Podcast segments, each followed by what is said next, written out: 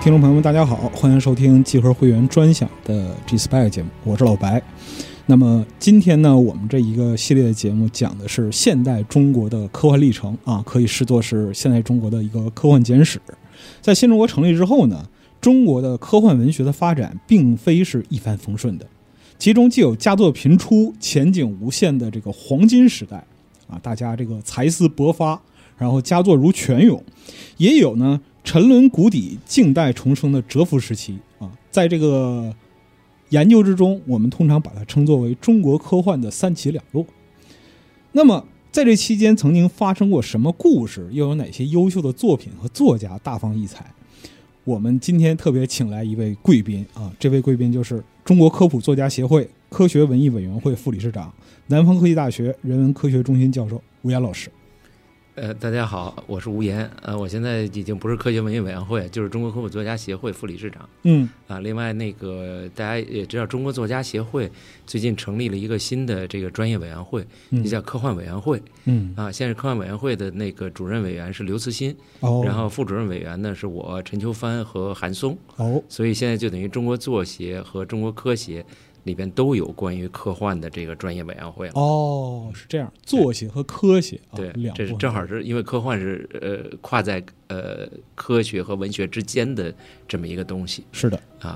所以那今天让我说说，就是说中国科幻的这个新中国哈、最主要是这个共和国的这个科幻的发展。哎呃，那这个我不得不说，就是说其实呃这个科幻不是在新中国呃才才开始产生的，是的，虽然在过去很长一段时间里边，我们只知道新中国有科幻。嗯在新中国之前，我们只知道顾钧正写过一些科幻作品嗯啊，只知道那么很少很少零星的一些东西。但是后来呢，在上个世纪七十年代末到八十年代初，嗯有两个很重要的人，一个是这个呃科幻作家叶永烈，嗯，一个是日本的学者武田雅哉，嗯，他们两个人呢，就是把这个中国的科幻史往前呃推了，呃大概有半个世纪。嗯啊，因为当时那个武田雅哉呢是到中国来读这个研究生哦啊，他是呃做中国文学的研究生，他就想就是别的都做的很多了，那能不能做科幻嗯啊？那在在中国找谁来帮助他呢？他找到叶永烈，然后就聊起来说说是不是最早。嗯不是想的，就是说，呃，那个你你们想的哈，那么那那么近，嗯啊，是不是往前还有？就这俩人就联合起来，就跑到那个上海图书馆啊，甚至什么呃北京就国图啊什么等等这些，就去挖这个东西。嗯，最后一挖，果然就挖到了，哦一点儿一点儿往前推。啊，现在已经找到的最早的中国科幻小说，已经找到，至少在一九零四年的时候有标着科幻小说的书，哦，当时不叫科幻小说，叫科学小说。科学小说，对出版嗯，然后等于再往前挖呢，其实一九零四年，呃，再往前挖就挖到一九零二年，一九零二年就是这个梁启超在这个做新小说嗯啊，那就我们今天看的所有的这些小说，莫言啊，什么这些呃铁凝啊，什么等等这些是吧？那他们的作品什么都是我们所谓的新小说哦，对吧？那不是新小说就是什么，就是《红楼梦》这些，等就于是说这个文类是从那个时候，没错，哦是从梁启超开始的哦啊。梁启超一九零二年的时候，他办了个杂志，就叫《新小说》。嗯哎，而且他认为就是呃，欲新一国之民，啊、必新小说，嗯先从小说开始。嗯而从这个最开始的时候，他就提到就有一种小说，就叫哲理科学小说。哦，那么也就是说，从那时候我们就已经有这个东西了。哦嗯，就等于说是在那个时间段，其实科幻小说本身在中国的这个文学史上就已经有了它的一席之地。那应该说就已经出现了。哦那当然说，你要更早呢，还可以看到有些翻译作品嗯啊，比如说这个十九世纪末嗯，就已经开始翻译一些作品，但是真正自己的创作，可能一九零二年开始，梁启超开始推进，一九零三年鲁迅先生开始翻译，嗯是吧？一九零四年我们现在看到的那个《月球殖民地》，嗯是吧？像这些，就逐渐的就就开始了哦啊。那么，但是呢，在这个晚清，呃晚清当时有一个小小的热潮哦啊，就当时有一批作家，就是面对所谓的这个叫“三千年未有之大变局”嘛，嗯是吧？就是整个世界变化这么大啊、船坚炮利，然后打把中国的这个这个国门打开了等等，就一八四零以后，嗯那么面对这些问题，中国的这种文学的知识分子怎么来回应啊，那么就科幻小说其实是一种回应的方式嗯啊，所以在晚清一下出了好多好多作品嗯啊，这些作品从今天角度看呢，可能看着就不好看啊。我有时候上课我拿这给学生看，学生就说这哪是科幻作品啊是吧？这里说的这科学都都不对劲儿，都就非常的智怪，哎，对对对对对，就是你觉得好怪啊，是吧？啊但是呢，嗯，不得不说，在当时我们对这个科学似懂非懂，对这个社会的变化似懂非懂的时候，这些作品里包含了好多特别有价值的啊，我们中国人的一种基本的想象。嗯所以现在研究晚清科幻小说人很多嗯，啊，李广义老师不是还做了一个那个晚清科幻大戏哎，对，是吧？这是个的，计划要做四十本。对，啊，就是将来我们就是期待这个。那么从晚清后来到民国呢，科幻小说还有，嗯啊，但是呢，因为那个后来五四运动是吧？对发生以后呢，就是包括鲁迅这样最早推那个科幻小说人的，逐渐呢他就转向了，哎，就觉得真正要解决中国的问题，可能还是从，因为大家记得鲁迅看那个电视，呃，看那个电影，嗯，就是那个呃杀人，大家都对对对没没没感觉这这个。很著名的学医救不了中对国对人对嘛对对，啊然后他就转向了嘛，就是要去要去做这个这种启蒙啊，这这这些那做个社会文化启蒙社会运文动，化这些工作，所以他就就认为那个科幻的这东西可能就不是特别重要。就同理，科幻这个时候也救不了中国人，对对对对 对啊！那么而且后来又牵扯到这个呃一系列的这个呃战争啊哎什么等等这些，所是以的真正到了什么时候呢？就是呃新中国开始的时候才真正稳定下来，嗯是吧？那么有可能在一种稳定的环境中发展嗯我们的科幻文化，啊，那么从这时候就逐渐的科幻小说就开始一个新的一个里这个里程，哦，就等于说，其实在这之前啊，科幻小说还是停留在这个文化知识分子的这样一个想象，或者说个人的这样一个思绪表达对，的。大部分应该是这样，但是也有少数像那个任冬梅做了一些研究，她发现那个呃，在那个民国时期呢，就是鸳鸯蝴蝶派的小说里边，嗯，呃，就讲爱情啊，讲什么这些，会有一些是科幻的、哎哦，啊，这是就很有意思的 一个这个有趣了，就是也所谓的才子佳人小说里对对边，对对居然对对也对有这个科幻的成分。对啊，也就是说，从最早它既有那种严肃的呃反思，是吧？哦严肃的讨论呃国家未来什么这些，是也有这种流行小说。啊哦，所以说这个时候那个科幻还被称作是科学小说，科学小说实际上啊，是不是这样，啊就是科学小说一直沿用的很长时间哈。哎，但是呢，就是呃，后来发现了一个很有意思，包括我们啊，包括那个台湾啊那边有一些学者哈、发现就说为什么两岸后来都开始用科学幻想小说了？不约而同。不约而同，然后就说说这里边怎么回事儿。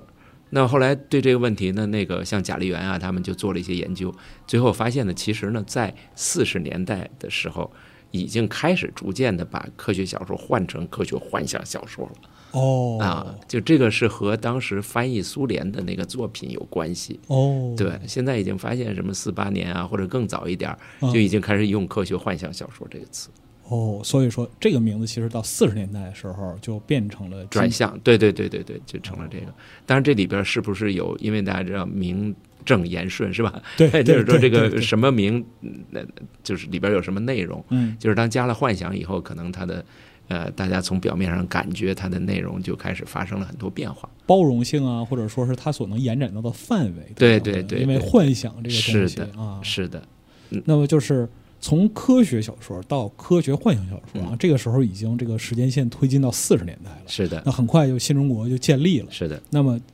在新中国建立之后，那就是整个国家面临一个翻天覆地的变化。是的，从这个就是国家现实，然后到这个思想运动，再到就是文化的这样一个革新。那么在这个期间，其实科幻小说是不是也有非常多的这样一个发展？是的。这个就是当这个。嗯，战战事结束以后是吧？嗯那么就是在一个新的一个共和国成立以后呢，就是百废待兴，哎，这其中有一个很重要，就是文化建设对，啊。那么科幻，我们就一直很关注这件事儿，就是说，到底科幻文这种这种文学这种文化，今天我们经常就是说，哎，说这是很边缘的，嗯，是吧？那个和我们今天的这种什么现实主义的主流啊，这些都差得很远。是，那就是大家特别有兴趣，就是说到什么时候大家才能够看到这个重建过程里边有科幻呢？啊，啊，这是一个很有意思的问题，是吧？嗯嗯我们设想应该是比较晚的时候才有，对，但是现在呢，我们已经发现呢，最早的科幻作品是这个一九五零年哦，啊， 对建建国刚对对对对第对，一年是的，是的就有科幻作品，哦是的，是的，就是你看，一九四九年十月一号，对是吧？是这个新中国建立。那么到了一九五零年，已经开始有科幻作品，啊哦，对。然后一九五一年继续有科幻作品，啊，这些作品呢，这个后来是被呃都是书，而且都是书，啊，比如说那个有一本书就是五零年出的，就是叫张然一个作家哦啊写的那个书叫这个《梦游太阳系》，哦，啊，这《梦游太阳系》是给小孩儿写的，就是写的有一个小孩儿他晚上睡觉，然后呃这个突然就是就做了个梦，就他变成孙悟空了、嗯 啊，然后变成孙悟空呢，就呃到这个呃天上去是吧？但是呢，他到天上去看到的不是那个呃什么什么玉皇大仙帝，宫啊，对对对，仙宫这些，他是看到九大行星哦啊什么等等这些。啊，这这个就是一个，当然最后它是个梦，啊这，个梦醒了，梦醒，梦醒以后呢，这个书挺逗的，它后一半呢是这个关于九大行星啊，关于这些的这个呃科普。哦啊，是一个科学阐述， 对对，所以它是一哦半儿科幻，一半儿是那个呃科普啊啊，这么一个一个作品。哦，这还挺有意思的，因为就是第一个是五零年就有这50样的年作品，对第二个它其实是把那个传统文化里边的人物形象结合到现代科学里。对对对对对对对，是的，对是的这个这个发现真的是很有意思，这个我特有意们思在之前没有想到过。是，而且这个张然后来就发现他是一 劳模，哦，。全国劳模是 吗？对，然后业余时间就是写科幻哦，啊，所以这是个挺有意思的一个一个一个现象。哦，啊，那这个后来这是我们这是很早好像就发现有有这个事情。然后呢，呃，有一年我去那个香港的时候，碰见那个香港的科幻作家，就是有一个叫李伟才，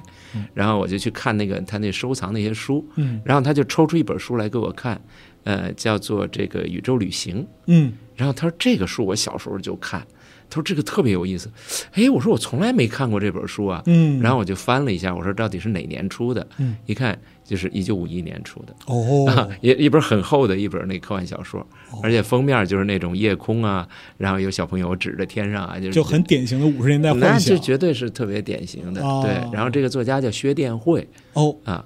后来我就回来以后，我就四处找吧，后来在孔夫子上买到了这个书，哦，啊，买到这书以后，我就想找这个作者哈、薛殿辉，因为不像那个张然，后来就找到了他的那个，就这个薛殿辉呢，呃，都到了什么时候了呢？是到了疫情的时候，啊，就是前几年的事。对，就前几年。然后我就在网上就查，我又去查查这个薛殿辉这个人，就一查呢，我发现他有博客，而且而且在半年之前他还在写博客。哎呦，他这可太对呀、然后我想这都九十了吧，这都得是这啊么个人是吧？嗯啊，后来我说这这，再有我就去又又又去搜搜着，发现呢就是说啊，他得了癌症了哦啊，而且那博客就终止了，他写到哦六月份就终止了。哦哎呀，我说这怎么办呢？哎，发现他包括他写的那些博客就讲他是大连的哦啊，然后好像是个老师啊，是个什么玩意儿这个，最后我就在这个疫情期间，我就想了各种办法，通过几个途径，我说你们给我找找，就是想联系到这位对，先说你生们找找哦教育局，找找什么？第一次还没找着，嗯就是疫情嘛，大家都都不愿意做这些事儿。是的，后来我找了这个大连出版社，还找了当地的那个呃科幻作家嗯，啊，然后找他们一块儿，最后终于就给我找找说他还在啊，而且呢，就是大概做放化疗做完了以后啊，就是还状态还啊不还错好啊，而且就是说能能，哎呀，我说那这个简直是太就等于我们现在新中国最早的科幻作家是这的两位，我们就找到了一位了，那一位已经去世了嘛，嗯对吧？就是怎么办？后来就呃，在那个深圳有一个影视的一个小的公司嗯啊，郑若琪老师，然后他几次我们想合作，但没合作成。嗯，后来我就跟他说这事儿，他说没关系，他说我给你派一个团队，你们去拍。哦，结果他就是 没找我要任何钱，没任何，就派了一个团队在疫情期间，嗯然后我们就联系到了这个呃薛殿辉老师，哦到他家就拍，啊，拍以后他这老先生现在还看书呢，而且跟他聊聊，他还能讲《三体》的事儿， 老乡是今年高寿了，九十多哎 呀，啊，就是这样。而且他那个呃，后来发现他就是原来就是教育工作者，嗯就新中国建立以后呢，他就写了一些科普读物嗯，啊，其中包括比如说怎么怎么讲卫生哦啊，我还买到过这个书，就卫卫生读本儿那种哦啊，讲怎么应该洗手啊，应该什么，这里边背后都是科学，细菌是怎么回事儿啊，什么这些，你要不洗就怎么怎么样。对，同时呢，他也写科幻，啊，后来到了五十年代中期呢，他还写过小说，纯粹的小说，哦，就是那个儿童小说，好像是写的关于那个非洲的呃的事儿。哦， 对，他也出过，但是我我我我本来在想在孔夫子上买一本，但是太贵了，就是就是好几百一 本， 绝版了，然后关键我又不是搞这个，就是我我我不搞这个这个普通小说，我只搞科幻小说嘛，科幻小嗯是说买到，呃，就是说他是这么一个，就后来一直从事教育，哦而且现在还居然能跟我们聊一点关于《三体》的这个事嗯儿，就老爷子是与时俱进的，就 真的是一生没有放弃学习，真的是，就是我太就是说也我很幸运啊，嗯就是能够从李伟才那儿得到这个消息，然后又在疫情期间找到他，嗯啊，那么这是就是最早哈，我们看到新中国的这个呃五五零年、五一年的这对个作品对。对，但是这个作品有意思，就是这两个作品啊，这个它这个宇宙旅行呢，跟那个呃刚才我说的那个梦游游太阳梦游系啊太阳系啊特别像，嗯但是它不是做梦，哦，它就是有一帮孩子在老师带领下。呃呃，有一个火箭船，哦啊，呃，它叫火箭机火箭啊、机，然后上了火箭机，然后到了九大行星，嗯啊，然后就爱行星看过以后，然后回来，啊，所以他这个比那个那个什么更是科幻，所以说，这是一九五一年的1951少年儿童旅游观光。对对对对对啊，而、而且最逗就是后半部分也是关于天文啊这些的知识，哦， 就是这两本书的这点儿特别像，所以那个时代，其实这个很多有关科学幻想的话题是由这个文化工作者和教育工作者发起的。对对对对啊对，因哦为为那个时候本身来讲，向人民传播科学知识，其实有的时候呢，通过讲故事的这样一个方式，能够是的更吸引人去认知到这些东西。是的，是的，你嗯这说的特别好，就所以这就是我我把它就是就叫做第一阶段吧，就新中国嗯第一阶段，是在五零五一年的时候，然后就会有，但是这两个书有意思啊，它都没标科学小说或者科幻小说。哦，但是你看内容是，其实它就是，哎，就是，但是它没有标、嗯，啊。那么接下来呢，再往后呢，就出现有几个作家，一个作家叫郑文光郑文光，啊，郑文光，郑文光呢是那个华侨，对，他是那个呃越南华侨，他出生在海防，然后十一岁的时候呢，他就开始。呃，想要想要回回回祖国嗯啊？为什么呢？因为就是抗这个抗日战争啊，什么这些事儿，嗯，就出来了。出来以后，他就觉得要回国，要参加这个斗争嗯啊，要什么这些。结果他真的后来长大以后就往回走哦，啊，往回走这个呃也很艰难是啊，就一直在东南亚呀，然后在什么这些地方漂泊。啊，南洋华侨的典型的对这样对一嗯个对对境遇对，啊是的，是的。后来在那个中间过来到那个呃中山大学读过一年，嗯然后后来又到香港，啊，在香港，嗯，他就遇到了好多咱们的这个进步的这个知识分子，嗯比如说，呃，可能有的那个听众知道，那时候有一个著名的散文家叫秦牧嗯啊，秦牧后来他就一直在香港那边，这样的话就底下他就认识他，认识他，实际上这些人就是在做工作，嗯，就是希望他们回来什么这些，还认识谁呢？这个就是就是心理学家，后来当中国科学院心理所的所长的那个就叫曹日昌。哦，啊，就这些那时候都在香港，所以他就认识这些人，跟这些人关系很好。嗯那这些人就建议他，就是呃，新中国建立了嘛，你就马上你就就应该回去。嗯，结果他呢，那时候还在培侨，香港的培侨中学，呃，就是当个老师啊，这哦种带带课什么这些。后来建立新中国以后，他马上一九五零年他就回国了。嗯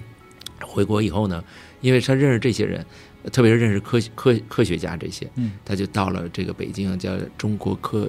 当时就是成立了一个叫科协，嗯科协啊，然后里边有个科普局哦啊，然后他就到了科普局，在之前呢，他在那边做过一些科普，嗯写过一些科普读物啊，然后就在那儿。那到了这个科协以后，那当然就是一个早期的这么一种呃归侨，又有知识，嗯所以就一直是跟着科协的书记。他当时那个高士奇嗯，也回来，著名的科科科普普作作家嘛，是对吧的？，嗯，他因为那个就就是中国的霍金，对吧 他因为做那个脑炎病毒对，研究，在美国就那瓶子破了，是的，后来他就是变感成染了脑炎病毒感染，然后就是越来越动不了，就他就回来，回来以后他就搞些科普，对啊、写科普，高士奇老先生还有一个很著名的，就改名字的嗯，这样一个意识。他原来那个士和奇啊是那个带单人旁，士字带单人旁，啊，然后奇是带一个金字旁。 OK，然后他那个回国之前，他把那个名字改成就是说把人和金都去掉了。 OK，然后人们问他说：“那个你为什么要改这个名字呢？”嗯然后老先生那个时候他其实感染病毒了，已经、嗯就是说话很费劲，但是他讲就是说丢掉人旁不做官，嗯丢掉金旁不要钱，啊，对，所以就一直投身的这个这个科普，就是为是吧人民的这为个人科民普服务事业。对对对对，对，而且他那个在那个抗日战争时期，就是他那时候已经回来了，嗯然后他已经写了一些那个文章，嗯这些文章呢就是利用，呃，比如叫这个杀菌的战术，嗯我们的抗敌英雄什么这些这些作品呢，它实际上讲细菌，但是里边带着这个抗日的那种救国的情怀。情绪啊这些东西在里边，哎啊、所以他后来就在这个科普局啊这些，那么呃郑文光来了以后呢，就当过他的助手哦，啊。然后，当然他又呃又编一个杂志，就叫《科学大众》嗯啊，也是咱们早期的一个科普杂志。嗯那么在这个过程中呢，就是呃他学的天文嘛嗯，他就经常做一些报告啊什么这些的嗯，啊，那因为那会儿中苏关系很好哎，就苏联呢就一直在讲他们要发人造卫星哎，所以他自己说，他说在苏联发人造卫星之前，他说我至少讲过几百场，就中小学讲这些报告。哦啊，讲这个人造卫星，讲天文，讲这些。他说后来我觉得就太就有点没劲了。啊讲多了对对，对他说我能不能再写点儿这个有意思的？哦啊，正好这时候那个《中国少年报》的那个呃一个编辑叫赵世周，哦赵世周就找他说你你能不能写点儿，因为那时候凡尔纳翻译过来，嗯他说能不能写点儿像凡尔纳这种科科幻啊啊？哎，他说我可以试试，写一些有趣的东西有趣儿故事的。啊，这而些不是单独这个枯燥的讲这个空间啊讲科是学，怎样啊，对对对，对对，然后他就开始尝试嘛，尝试以后就写了这个，呃，第二个月亮，嗯然后后来写了从地球到火星这些，这些都是中国，呃呃，接下来又写了这个《太阳探险记》，嗯啊等等这些嗯。后来一九五五年的时候，他把这些编成了一本书，嗯啊，就叫《太阳探险记哦》啊，出版就是一个科幻小说了，这个是。那这个书出了以后呢，严文景嗯当时中国作协的这个书记、书记处书记严文景编那个一九五五年的儿童文学选，就把这个作品编进去了。哦所以也就是说，在那个时候已经被主流文学界承认了哎。认可了啊啊，就郑文光这个作家已经被认可了。因为这个就是年度文学选嘛，就证明着就是这对对一对年对的对这个文化成果。是的，是的，哦是的。而且那个我大概是就在那个前后呢，就中国作协召开那个青年创作这个座谈会。哦中国作协有两个会特别重要，一个会就是作代会，就作家代表大会；哦一个就是叫做青创会，青创就青年这个就还不够那个大作家的那个，然后是一些没上到那个 level。后备力量。对，哦，啊，一般他是这样，就是两年是呃这个作代会，然后这然后过两年是那个青创会，他这么倒着开。哦哎，他是这样，所以郑文光都也进了这个青创会哦啊，所以就是已经是进了文学的那个那个圈儿嘛嗯啊，大概就是这样。这那这就是早期的其中的一个作家。嗯那像他这个作品吧，就是即使现在看，你也觉得就非常有意思，非常有价值。郑文光嗯啊，你比如我讲那个呃这个《太阳探险记》，嗯，对，我们讲说到这个星球到那个星球，我们很少讲说到太阳去，是的，对吧？因为你那个材料啊，你你你飞嗯恒船。星啊， 对啊，对，飞船就化了嘛，就那种。嗯但是他就是写的，就是要尝试，要要要靠近太阳，而且他用那个伊卡洛斯的神话哦作为一个一个底板来激励。啊，最后他们真造了一个太阳飞船啊，哦而且跟伊卡洛斯故事一样，就在接近太阳的时候，那个伊卡洛斯那个翅膀就是蜡就融化了，融化掉，对嗯他这个到快接近太阳的时候，他们就被烤的就不行了。哦他在那个快就失去知觉的时候，他摁了那个呃按钮，然后就飞船就离开那个轨道，然后就哦就远离太阳，然后回来。呃，这么一所以你像，而且他那个封面画的就是一个舷窗，外边就是太阳哦，然后你想想这个航天员看，就就很有想象力。就是五十年代的作品，以今天的眼光来看，它也是一个严格的以宇宙探索为背景展开的。绝对是，绝对是，而且是特别有那种，就科幻小说里最关键是什么，就是它激动人心，是吧？是的，是啊，，它那种就是说，哎呀，科技带着我们创造奇迹这些，对它就是有这个在里边嗯啊。然后那个呃，从地球到火星嗯，这个作品呢，也是它讲的是有几个宇航协会的这个子弟嗯啊，然后几个小学生，嗯有一天就去去参观，说我们中国新造的那个呃去火星的飞船去参观，哦，。结果也不小心这个飞船就起飞了嚯啊哎呦，这么少年呢？ 对对，然后几个三个孩子，然啊后起飞以后都是小学生，就朝着火星就去了。哦啊，那那这这就很危险啊，怎么办呢？是吧？啊幸亏呢，就是全自动的，就那时候中国自动驾驶技术非常好啊啊 啊，然后他就往往火星去，然后这边呢，幸亏呢，我们同时还造了一艘啊那个那个宇宙飞船，然后就就是那些科学家们就去追，嚯，啊火星救援，对对，火星救援，对是这样，哎呀，啊马特达蒙不行，对啊，你想早早很多嘛，对吧？啊？啊，但是呢，那个郑文光自己讲，他说我那个觉得我我可能把握不住，啊所以呢，就到了火星以后呢，没让他们降落，所以就围着火星转了几圈以后呢，这个飞船呢，呃，就是跟咱们的那个追上的飞船两个就对接了啊啊、对接以后呢，由这个飞船就带着他们就回来了。啊，等于说在火星并没有落地啊，没落地考察这个生态，对对对也没有对看对环境。哦是的，是的，是的，是的，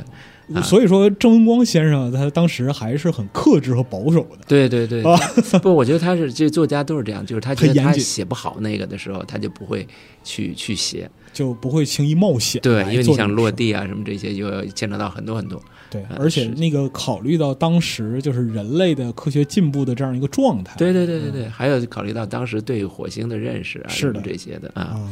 然后像这个作品也是在当时挺挺挺挺吸引，就吸引人到什么程度？就是当时这个小说发表以后，嗯在中国少年报是用了两期连载，哦后来就在北京形成了一个火星热，哦就，大家就看了这以后就要观测火星。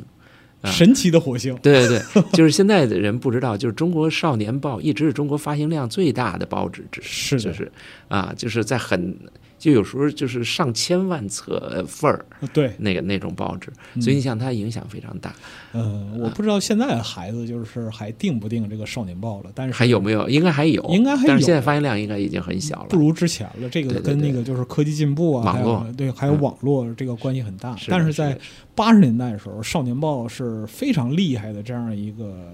就是儿童媒体，真是的，是是的，是的非常非常是的厉害。然后包括说里边还有非常不仅有很多的就是名作家，然后就是社会各界的这样一个就是重要人士给这个报纸去撰稿，对对对。对然后还有大量的儿童作为这个就是少年报的小记者对，是的，是的，对对是的对，是的这个东西是的是在的当年是对于我们来讲是一个就非常激动人心的东西。是的，是的嗯，，这个这个这个火星热呢，到什么程度呢？到后来就是那个北京天文馆哦，啊，就是北京天文馆当时不在现在那个动物园那儿，嗯，是在那个北京火车站的那边上有一个古观象台，哦，原来天文馆在那儿啊，所以呢，为了这个满足大家的火星热，就是天文馆在那儿架了个望远镜，好，然后到晚上的时候，呃市民可以那个免费排队去看火星。哦，哎，然后郑文光呢还去去过几次呢，就给别人讲。现场讲解，现场讲啊，啊，他自己回忆呢，当时北京作家群的那些作家，嗯，什么什么什么邓友梅、林金南，什么等等那些，就是那些呃科研啊什么这些人，都是跑去看他大给家讲都，去 过，就是这么一个一个一个呃一个作者哈、这就是在刚才我讲的五一五二年，这就是五四五四五五年的前后，但可以看出来，就那个时候人民对于这个科学的热情是非常澎湃的。对对对对对，对就无论是从哪一个方面，无论是从这个发展建设的方面，还是对未来的积极想象这个方面，就是科学和基于科学的幻想，其实都是一个特别好的土壤。是的，是的。嗯，那如果你看郑光的这些作品，你就会觉得他是一个小说的那种建制，嗯，就是他是要去描写的，他是要去写人物的，他是要做这些的。嗯然后当时呢，还有一个作家，就是在科幻领域里非常有名，呃，就是这个迟书昌嗯啊，迟书昌，这迟书昌是个天津作家嗯啊，他那个就是呃日文底子很好，嗯啊，因为他有亲戚在那边，呃，但是他那个脑子思维特别敏捷，特别灵活，所以他就开始写了一批那个短篇的科幻小说。哦，他把这些作品呢寄给那个呃，这个《中国少年报》啊，《中国少年儿童出版社》当时、嗯啊寄过以后呢，当时有一个很重要的编辑，就是叶志善。嗯这叶志善是叶圣陶的儿子，嗯，就原来跟着叶圣陶在开明书店嗯编那个中学生杂志。哦，哎，所以他就收到这些稿子以后，就特别认真的看重这些稿子，啊，当然这个稿子写的也很，据说最早拿来那些纸都是随便找的纸嚯，啊，然后当然里边也有存在很多问题嗯，他呢就给他改，改完以后自己再抄一遍哎呦，啊，这样这样的话，然后给他出版，所以呢，就是有的因为改太多了。他就觉得嗯不好意思，就是说我我得在我后边儿，在你的后边儿得加一我的名字，因为给你的这种东西改的太厉害了。不是本意了，对，啊但是呢，我又不能加我的名字，好像我去占你的这个什占么。便宜啊，对，他就这想了一个别的名字，哦所以他没有用叶之善，就用了一个叫鱼止哦，啊鱼止。所以有有几篇作品是鱼止和这个呃池书昌合作的，哦啊，然后其实大呃还有一批就是池树昌作，但是这池树昌作基本上都是被于之改改过的哦啊，这样一个。那他的作品呢，比如说我我举个例子啊，就是有一个叫这个嗯三号游泳选手的秘密哦，啊，这三号游泳选手秘密呢就是说根据海里边研究那个为什么有的海生动物游得特别快，哦就关于海豚啊什么这些，啊哎，就用他们那个皮肤的那个结构做了游泳衣。然后我们的运动员就就游了第一名，嚯这这是五这是五几年的作对品，对对对对，对而且对对它和人类科技发展的这个方向如此的契合，是的，是啊的，是的后来就是是不是根据鲨鱼皮 Speedo 什么的？对对对对对， 就你看这个这个作品，就是它的那种科技创想啊，在那个时代就觉得非常非常有意思。真是令人震惊。对，试听内容到此结束。如果你喜欢这档节目，欢迎来到集合的网站或者 App，通过节目下方播单页面购买完整内容，也可以加入 GPS 会员，收听目前更新的全部《加丢 Spec》电台节目，即刻享受免费畅听服务。